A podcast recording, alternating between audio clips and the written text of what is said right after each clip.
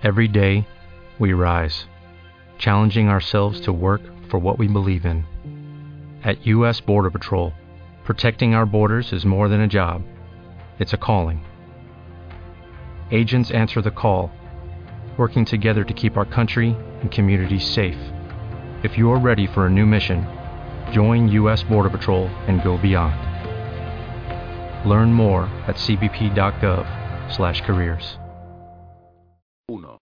Un martes al mediodía, Joe Kurtz aporreó la puerta del apartamento de Eddie Falcó. ¿Quién anda ahí?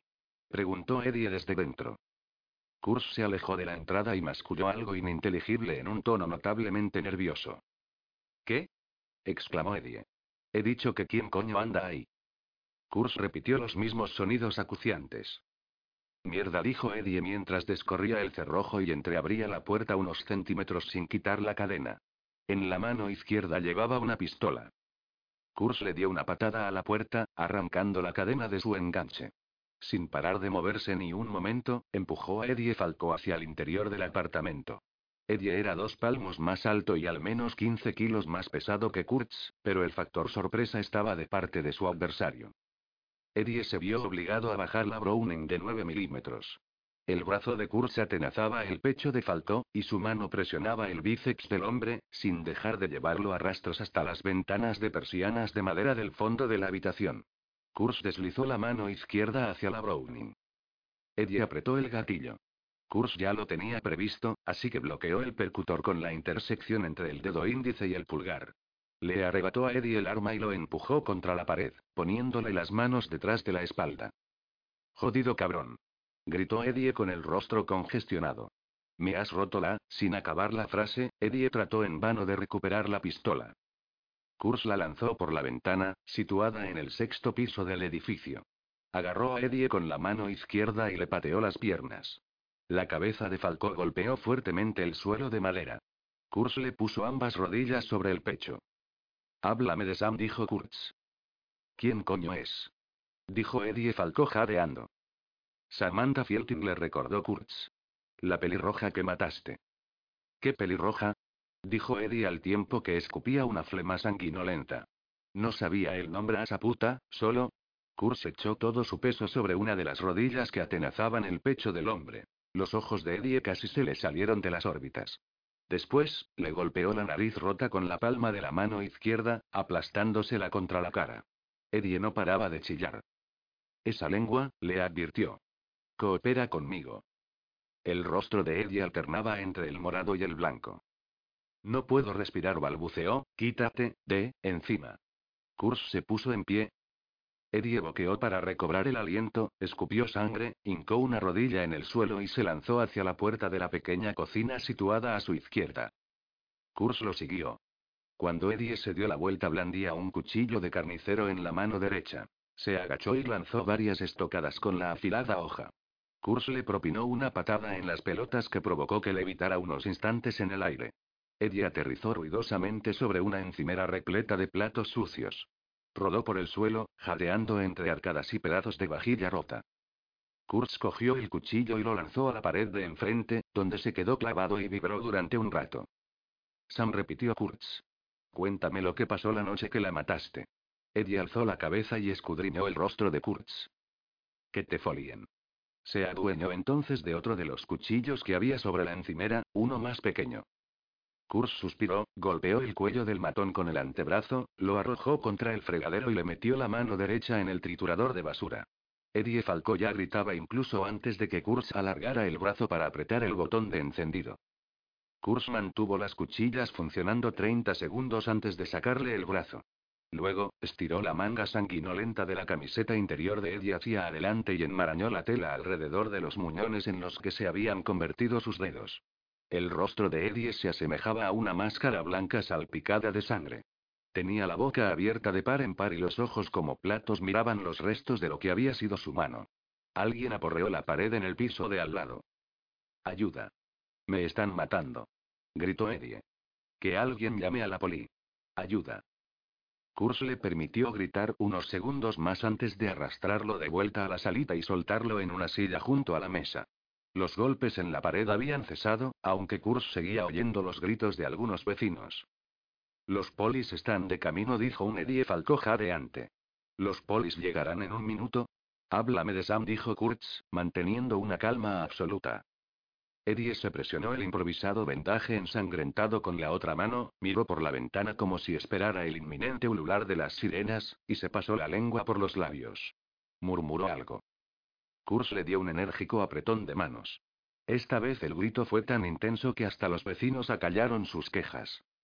Sam insistió de nuevo Kurtz.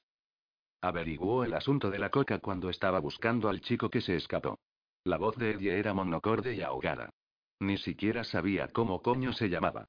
Levantó los ojos para encarar a Kurtz. No fui yo, ¿sabes? Fue Levine. Levine me dijo que fuiste tú. Eddie parpadeó nervioso. Eso es mentira. Tráelo aquí y pregúntaselo. Él la mató mientras yo esperaba en el coche. A Levine ya no se le puede preguntar nada, dijo Kurtz como si nada. ¿La violaste antes de cortarle el cuello? Ya te he dicho que no fui yo. Fue el maldito Le, Eddie volvió a gritar. Kurtz dejó entonces de retorcer el amasijo informe en el que se había convertido la nariz de Eddie Falcó. ¿La violaste primero? Sí, dijo Eddie con algo parecido a una mirada desafiante en los ojos. La maldita zorra se resistió, intentó, de acuerdo, interrumpió Kurtz, dándole a Eddie unas palmaditas en el hombro. Ya casi hemos terminado. ¿Qué quieres decir? Su mirada pasó súbitamente del desafío al terror. La poli está a punto de llegar. ¿Quieres contarme algo más? Las sirenas sonaron cerca. Eddie trató de ponerse en pie para acercarse hacia la ventana, como si quisiera decirles a los agentes que se dieran prisa. Kurtz lo tiró contra la pared, haciendo presa en su pecho con el antebrazo. Eddie se retorció y golpeó a su adversario con la mano izquierda y lo que le quedaba de la derecha. Kurtz no se lo tuvo en cuenta. Juro que no. Cállate, le cortó Kurtz. Acto seguido, lo agarró por la raída pechera de la camiseta y lo acercó a la ventana. No vas a matarme, afirmó Eddie. No. No. Eddie estiró el cuello para mirar por la ventana. Seis pisos más abajo se estaban deteniendo dos coches patrulla. Los vecinos que salían del edificio señalaban la ventana donde transcurría la acción. Uno de los policías sacó la pistola al divisar a Kurz y a Eddie. Te encerrarán para siempre, murmuró Eddie, echándole a Kurz en la cara su aliento cálido y maloriente. No soy muy viejo, dijo Kurtz, puedo perder unos años. Eddie se escurrió, rompiendo lo que le quedaba de la camiseta. Se asomó por la ventana y les hizo gestos a los policías. Deprisa. Joder, deprisa. ¿Tienes prisa? preguntó Kurtz. Te ayudaré.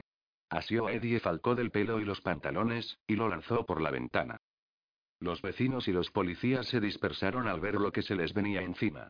Los gritos de Eddie resonaron en el aire hasta el momento justo en que se estampó contra el techo del coche patrulla más cercano. Los pedazos de cromo, cristal y el plexiglas de la sirena volaron en todas direcciones, hechos añicos por el peso de Eddie Falcó. Tres policías entraron en el edificio empuñando sus armas. Kurz permaneció en silencio unos segundos, antes de abrir la puerta todo lo posible. Cuando los policías llegaron lo encontraron arrodillado en el centro de la sala con las manos entrelazadas detrás de la nuca.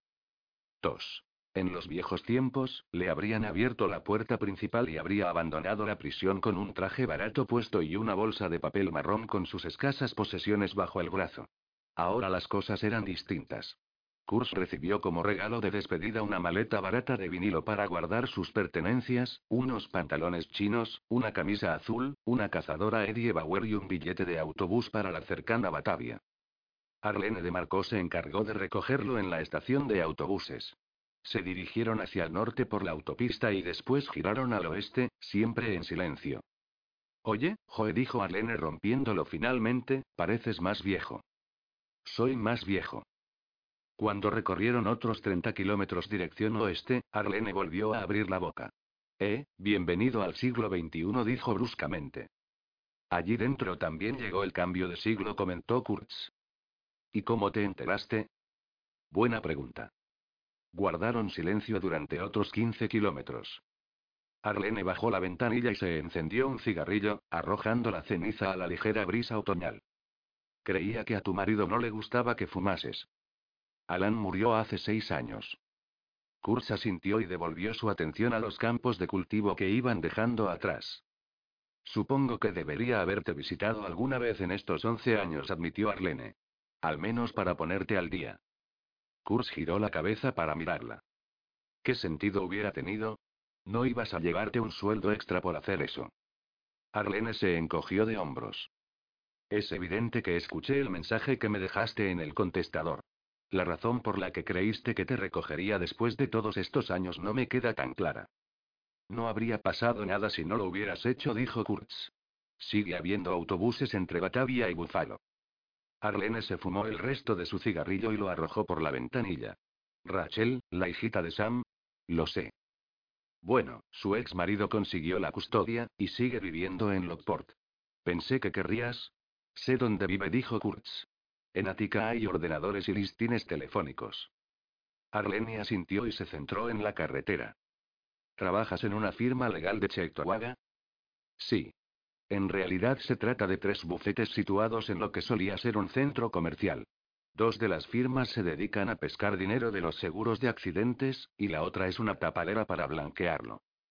¿Te convierte eso en una secretaria hecha y derecha? Arlene volvió a encogerse de hombros. Me dedico, sobre todo, a mecanografiar cosas, localizar a los denunciantes por teléfono y a consultar mierda legal en Internet de vez en cuando. Se llaman a sí mismos abogados, pero son demasiado cutres para permitirse tener libros o CD-ROM de leyes. ¿Te gusta tu trabajo? preguntó Kurtz. Arlene ignoró la pregunta ¿cuánto te pagan? Quiso saber Kurtz. Unos dos mil o así al mes. Más contestó Arlene.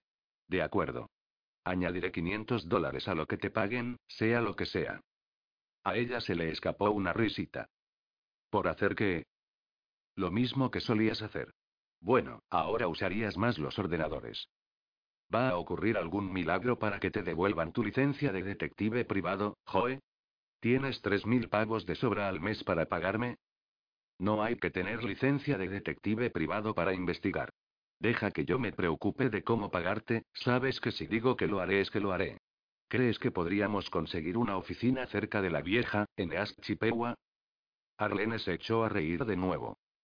East Chippewa ha cambiado bastante, ni la reconocerías. La han reurbanizado. Ahora hay pequeñas boutiques, tiendas de delicatessen con veladores, tiendas de vinos y quesos caros, los alquileres han subido una barbaridad. Vaya, dijo Kurtz. Bueno, bastará con una oficina cerca del centro. Joder, con un sótano valdrá, mientras tenga luz y varias líneas telefónicas. Arlene salió de la autopista, pagó el peaje y se dirigió al sur. ¿Dónde quieres ir ahora?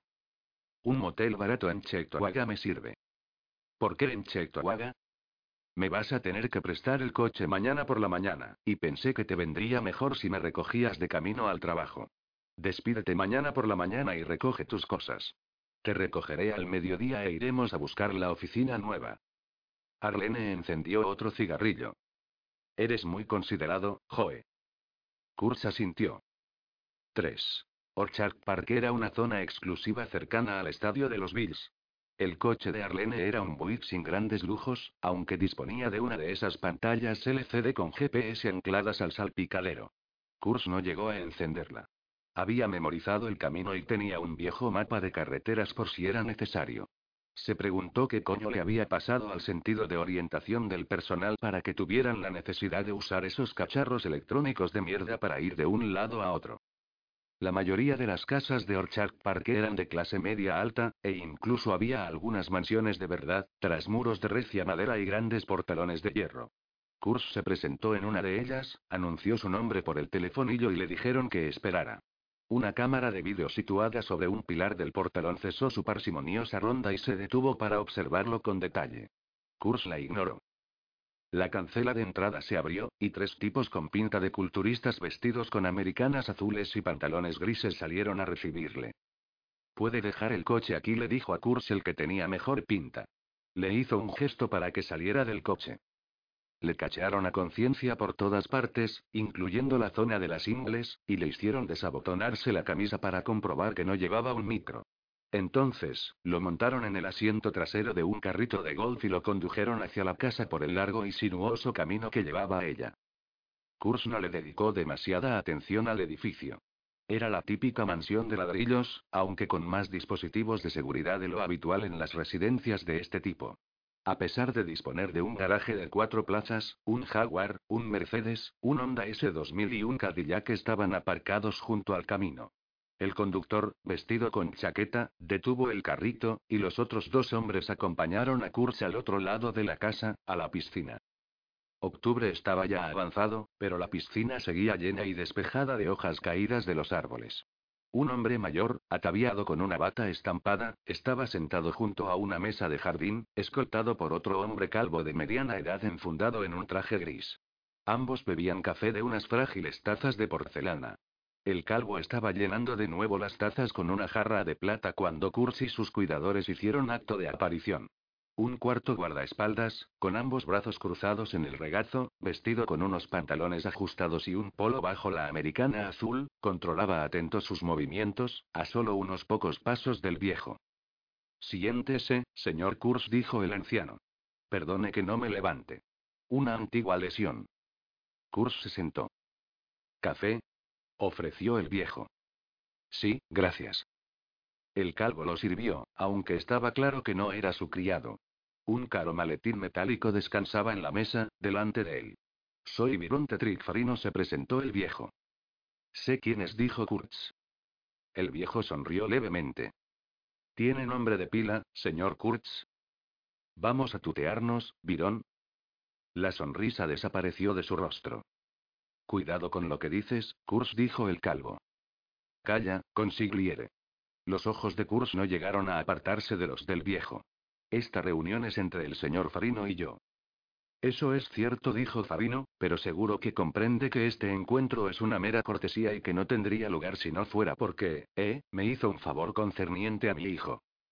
Evitar que Ali y su banda se la metieran por el culo al pequeño Jaco en las duchas, dijo Kurtz. Sí. De nada. Pero esta es una reunión de negocios. ¿Quiere una compensación por ayudar al joven Steppen? Le preguntó el abogado. Abrió su maletín. Kurs negó con la cabeza. Seguía con la mirada clavada en Farino.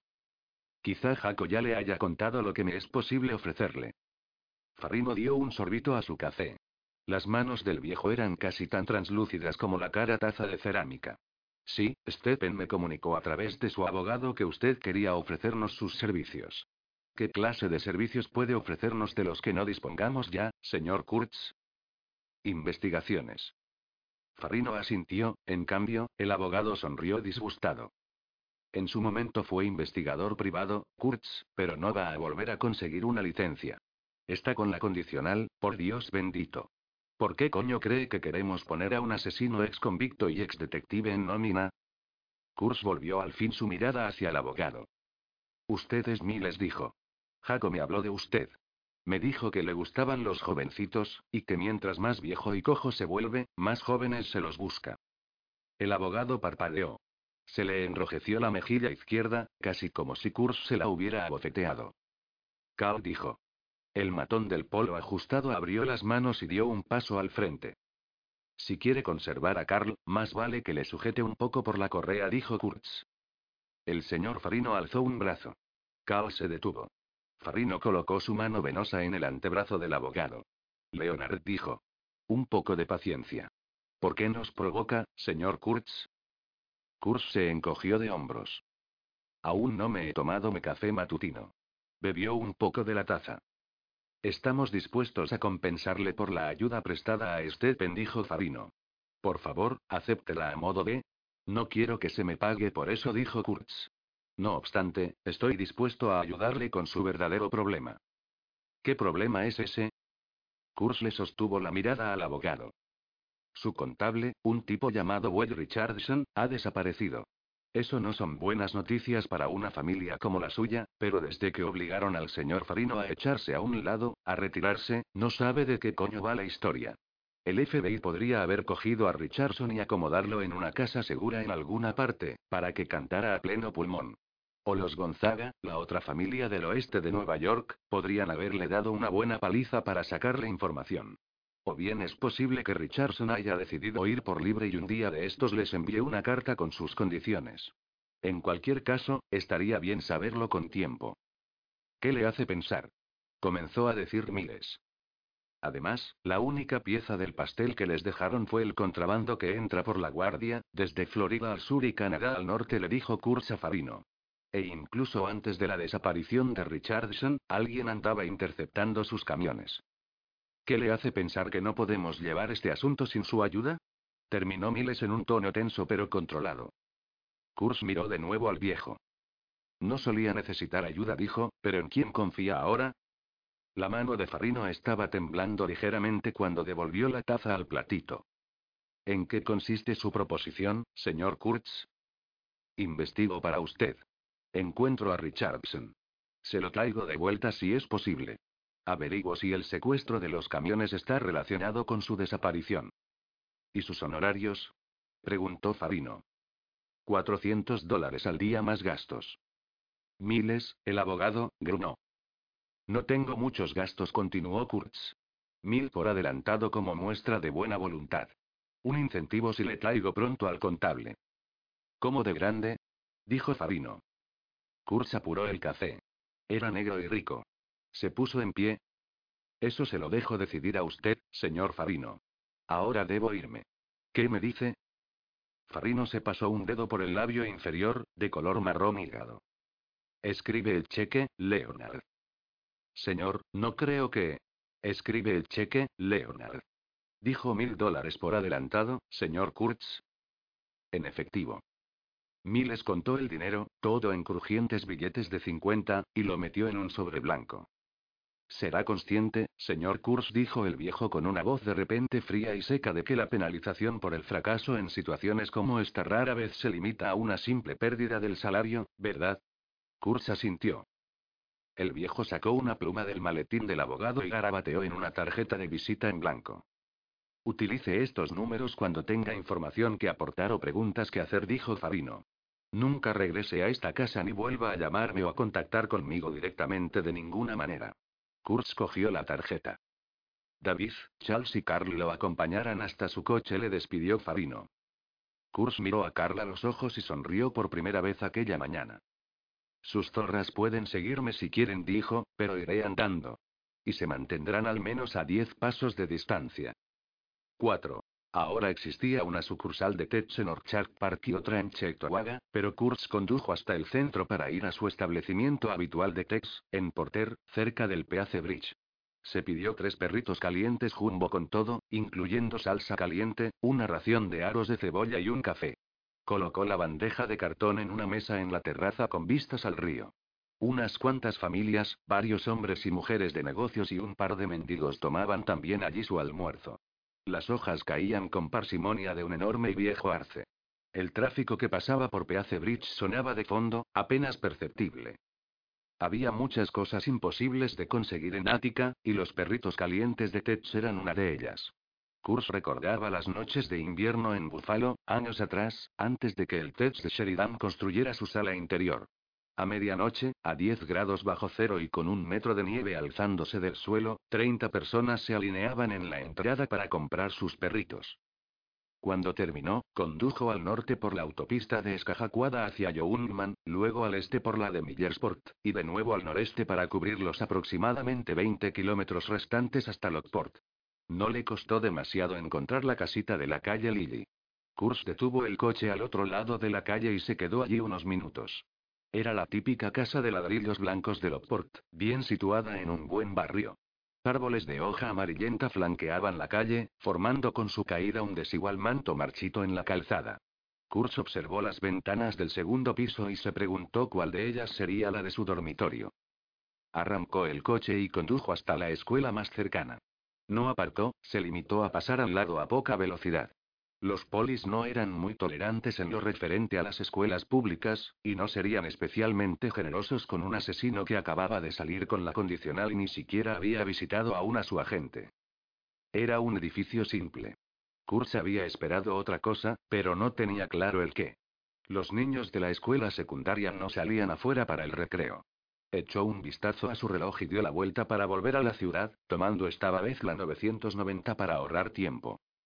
Arlene fue la primera en entrar en el sex shop. El establecimiento estaba situado a media manzana de la estación de autobuses. Los cristales de incontables botellas rotas crujieron bajo sus pies. Una jeringa usada reposaba en la esquina del vestíbulo que conducía al interior de la tienda. La mayor parte del escaparate estaba llena de pintadas, aunque el cristal estaba tan sucio que de todos modos hubiera resultado imposible ver nada del interior. Por dentro era igual que todos los sex shop que Kurz había visto. Un tipo aburrido con la cara llena de granos leía una tabla de apuestas hípicas tras el mostrador, tres o cuatro hombres examinaban los vídeos y revistas de las estanterías, una drogata vestida de cuero negro echaba un vistazo a los clientes, y un gran surtido de consoladores, vibradores y otros juguetes sexuales eran visibles a través del cristal de una vitrina. La única diferencia es que ahora la mayoría de los vídeos se habían pasado al DVD. Eh, Tommy. Le dijo Arlene al hombre de detrás del mostrador. ¿Qué hay, Arlene? replicó Tommy. Kurs miró a su alrededor. Es un lugar muy agradable, dijo. ¿Vamos a hacer las compras navideñas tan pronto? Arlene lideró la travesía por el estrecho pasillo, que pasaba junto a las cabinas de los pet shows, un baño con un cartel escrito a mano, ni se os ocurra cagar aquí, gilipollas, y terminaba en unas empinadas escaleras al traspasar una cortina de bolas y una puerta sin rotular. El sótano era alargado, polvoriento, y olía a mierda de rata. Estaba dividido en dos partes por unas cortinas bajas. En tres de las paredes quedaban sendas estanterías vacías, restos de la antigua disposición del sótano. Unas mesas largas y arañadas decoraban la división cercana a la puerta, y un escritorio de metal la zona interior. ¿Salidas? preguntó Kurtz. Eso es lo mejor, dijo Arlene. Le mostró una entrada trasera independiente de la tienda de vídeos que daba a unos altos escalones de piedra y una puerta con refuerzos de hierro que conducía a un callejón. De vuelta al sótano, se acercó a una de las estanterías y la abrió, revelando otra puerta. Se sacó una llave del bolso y descorrió el cerrojo de la puerta. Detrás apareció un garaje subterráneo vacío. Este lugar solía ser una librería de verdad. Accesoriamente, vendían heroína en la sección de ciencia ficción, aquí abajo. Les gustaba tener varias salidas. Kurs miró a su alrededor y asintió. ¿Líneas telefónicas? 5. Supongo que les hacían muchas consultas sobre literatura de ciencia ficción. No necesitamos cinco, dijo Kurtz. Con tres estará bien. Examinó los enchufes de las paredes. Sí, dile a Tommy que esto nos servirá. No tiene buenas vistas. Eso no importa, dijo Kurtz. A ti no objetó Arlene, si la cosa funciona igual que siempre no vas a pasar mucho tiempo aquí. Yo voy a mirar estas cuatro paredes nueve horas al día. Ni siquiera me daré cuenta de en qué estación estamos. Esto es Búfalo, dijo Kurtz. Siempre es invierno. Llevó a Arlene a su casa en la ciudad y la ayudó a cargar las cajas de cartón con los efectos personales que había recogido al despedirse del despacho de abogados del centro comercial. No había mucho. Una foto enmarcada de ella y Alan, otra foto de su hijo muerto, un cepillo para el pelo y algún que otro cachivache más. Mañana alquilaremos los ordenadores y compraremos los teléfonos, dijo Kurtz. ¿Qué? ¿Con qué dinero? Kurtz extrajo el sobre blanco de su chaqueta y le dio 300 dólares en billetes de 50. ¡Wow! Dijo Arlene. Si hay suerte con esto podremos comprar el auricular de un teléfono. Tienes que tener algo de dinero ahorrado, dijo Kurtz. ¿Me estás proponiendo que sea tu socia? No dijo Kurtz. Pero te pagaré el interés habitual por el préstamo. Arlene suspiró antes de asentir. Esta noche necesitaré otra vez tu coche. Arlene sacó una cerveza del frigorífico sin ofrecerle a él una. Vertió un poco del contenido de la lata en un vaso limpio y se encendió un cigarrillo. Joe, ¿sabes lo que va a pasarle a mi vida social si te presto tanto el coche? No dijo Kurtz, deteniéndose junto a la puerta. ¿Qué? Absolutamente nada. 5. El abogado Leonard Miles observaba hipnotizado los millones de toneladas de agua que caían por la infinitud de aquel abismo verde azulado. Pensó en lo que Oscar Wilde dijo sobre las cataratas del Niágara. Para algunas personas, es la segunda mayor decepción de su luna de miel. O algo así, Miles no era un experto en Wilde. Miles se encontraba en el lado americano, donde indudablemente las vistas eran mucho peores que en el lado canadiense. Era inevitable, seguramente los dos hombres con los que se había citado no podrían cruzar la frontera por la vía legal. Como la mayoría de los habitantes de Buffalo, a Miles apenas le interesaban las cataratas del Niágara, pero este era un lugar propicio para reunirse con alguno de sus clientes. Malcolm Kibunte lo fue y no estaba demasiado lejos de la casa de Miles en Grand Island. Un día laborable a la hora de comer, Miles no tendría que preocuparse ante la posibilidad de encontrarse aquí, en las cataratas, con mano de la familia Farrino o, lo que era más importante para él, con ninguno de sus socios profesionales o contactos sociales. ¿Está pensando en si saltar o no, consejero? Le dijo una profunda voz a su espalda, al tiempo que una mano le agarraba del hombro. A Miles le pilló de sorpresa. Se dio la vuelta lentamente para encontrarse con el rostro sonriente y los brillantes dientes de Malcolm Kibunte. Malcolm aún aferraba con fuerza el hombro de Miles, como si considerara la posibilidad de levantar al abogado sobre las vallas y lanzarlo al vacío. No tendría problema en hacerlo, eso Miles lo sabía. Malcolm Kibunte le daba mala espina, y su colega Cutter, sencillamente, le hacía cagarse de miedo. Considerando que Leonard Miles había pasado los últimos 30 años de su vida junto a nuevos ricos, asesinos a sueldo y traficantes de drogas psicóticos, sus ansiedades solían ser fundadas. Al mirarlos no supo decir cuál tenía un aspecto más extraño. Malcolm era un hombre negro y atlético de un metro noventa, con cuerpo de luchador, la cabeza afeitada, ocho anillos de oro, seis pendientes de diamantes, un diente adornado con otro diamante, y el cuerpo enfundado en vestimentas de cuero. Por su parte, Cutter era un personaje silencioso con aspecto de albino anoréxico, los ojos carentes de vida hundidos en sus cuencas y el pelo largo y grasiento cayéndole sobre una sudadera andrajosa. ¿Qué coño quieres, Miles? ¿Para qué nos haces mover el culo hasta este puto lugar tan lejos de la ciudad? Dijo Malcolm soltando al abogado. Miles sonrió afable. Dios santo, defiendo a pura escoria. En realidad, nunca había representado a Cutter.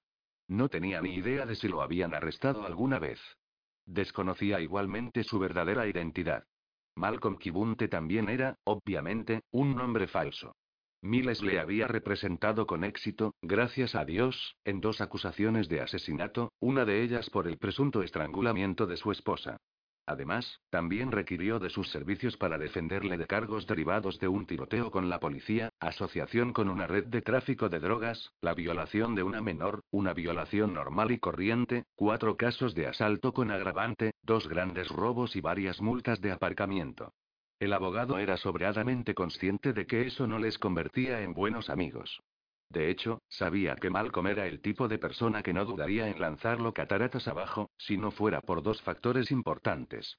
Uno, Miles trabajaba para la familia Farrino, y aunque la familia era una mera sombra de lo que un día fue, mantenía cierto respeto en las calles. Dos, Malcolm Kibunte sabía que necesitaría de nuevo de las habilidades legales de Miles. Miles llevó a sus dos acompañantes a un banco para que se sentaran, alejados de las miradas de turistas y visitantes. Miles y Malcolm tomaron asiento. Cutter continuó de pie, mirando al infinito. Miles abrió su maletín y le tendió a Malcolm una carpeta. Malcolm la cogió y contempló las fotos sujetas con un clip a la primera hoja. ¿Lo reconoces? preguntó Miles. No dijo Malcolm tras echarle un vistazo a las imágenes. Pero el jodido nombre me resulta familiar. Cutter. Dijo Miles. Cutter tampoco lo reconoce, contestó Malcolm por él. Cutter no se había molestado en mirar las fotografías. Ni siquiera a Miles. Por no mirar, no miraba ni a las ruidosas cataratas. ¿Nos traes aquí a estas putas horas para enseñarnos la foto de ese blanquito cabrón? Se quejó Malcolm. Acaba de salir de, Kurs le interrumpió Malcolm. Eso es bajo en alemán. Miles, tío. ¿Es ese capullo bajito? No demasiado, dijo Miles. ¿Cómo sabías que Kurz es bajo en alemán? Malcolm miró a Miles de tal manera que un hombre menos experimentado se hubiera meado en los pantalones. Conduzco un puto Mercedes SLK, tío. La jodida K de las putas tres letras SLK significa Kurtz, me tomás por un puto ignorante. Jodido universitario laméculos bocachas, le espetó sin ningún énfasis ni tensión especial en la voz. No, no replicó Miles, haciendo aspavientos con las manos, como espantando insectos invisibles. Miró con el rabillo del ojo a Cuter, que no parecía estar prestando la menor atención a la conversación. No, es solo que me ha impresionado, le dijo Miles a Malcolm. El SLK es un gran coche, ojalá tuviera uno. No me extraña, le dijo Malcolm animadamente, teniendo en cuenta que conduces esa mierda oxidada que es tu Cadillac americano. Miles asintió y se encogió de hombros. Sí, bueno. En fin, este curso se presentó en la casa del señor Farino recomendado por el pequeño Jaco, sí, allí fue donde oí ese jodido nombre, dijo Malcolm. En Ática. Ese cabrón de Kurtz hizo pedazos a Ali, el líder de los hermanos de la mezquita de la muerte de las celdas del bloque de los hermanos de la mezquita ofrecieron 10 mil dólares a cualquiera que matara al blanquito cabrón. Todos los putos negratas de Ática se fabricaron punzones con cucharas y apliques. Hasta algunos de los jodidos guardias iban detrás de la recompensa, pero el cabrón de Kurtz se las apañó para librarse de alguna Si es que es ese Kurtz. ¿Crees que es el mismo Kurtz, Cuter? Cuter volvió su rostro pálido y sombrío en dirección a Malcolm sin decir nada. Al contemplar los ojos grises y apagados hundidos en el mortecino rostro a Miles le asaltó un escalofrío. Sí, eso creo, dijo Malcolm. ¿Por qué nos enseñas esta mierda, Miles? Kurs va a trabajar para el señor Farino. El señor Farino le imitó Malcolm con un desdeñoso falsete. De regalo, le dedicó una amplia sonrisa, mostrando el diamante del diente como si acabara de hacer un chiste inteligentísimo. La risa de Malcolm era grave, baja, desconcertante. Tu señor Farino es un espagueti seco de mierda con los huevos pegados al culo.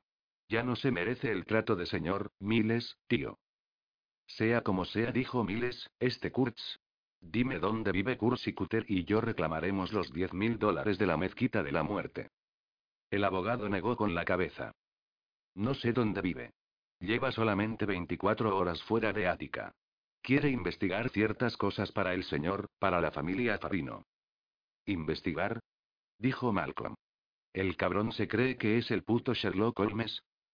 Antes era un investigador privado, dijo Miles, gesticulando con la cabeza en dirección a la carpeta, como indicándole a Miles que ojeara unas cuantas páginas. Malcolm no pilló la indirecta, y Miles siguió hablando. El caso es que está investigando la desaparición de Boyd Richardson y algunos de los ataques a los camiones. El diamante de la dentadura de Malcolm salió de nuevo a relucir. Vaya. Ahora entiendo por qué querías que viniéramos al paraíso de los turistas blanquitos tan temprano. Miles, tío, debiste cagarte en los pantalones al oír eso. Miles advirtió que era la segunda vez que Malcolm mencionaba lo temprano que era. Lo que no decía es que eran más de las tres de la tarde. No queremos que ese curso meta las narices en esos asuntos, ¿verdad, Malcolm? Malcolm Kibunte hizo morritos con los labios a modo de burla, y agitó de un lado a otro su cabeza afeitada y brillante. Oh, no, Miles, tío. Nosotros no queremos que nadie meta las narices en nada que pudiera causar problemas a nuestro puto abogado, ¿verdad que no, consejero? No añadió Cuter en una voz totalmente carente de humanidad. Nosotros no queremos eso, ¿verdad que no? Miles saltó literalmente del asiento al escuchar las palabras de Cutter. Se dio la vuelta y miró al albino, que seguía absorto en la nada. Parecía como si su perorata hubiera salido directamente de su estómago o de su pecho. ¿Cuánto? Dijo Malcolm, harto de juegos. Diez mil, dijo Miles. A la mierda. Ni siquiera con los diez de la mezquita de la muerte sería bastante. Miles negó con la cabeza.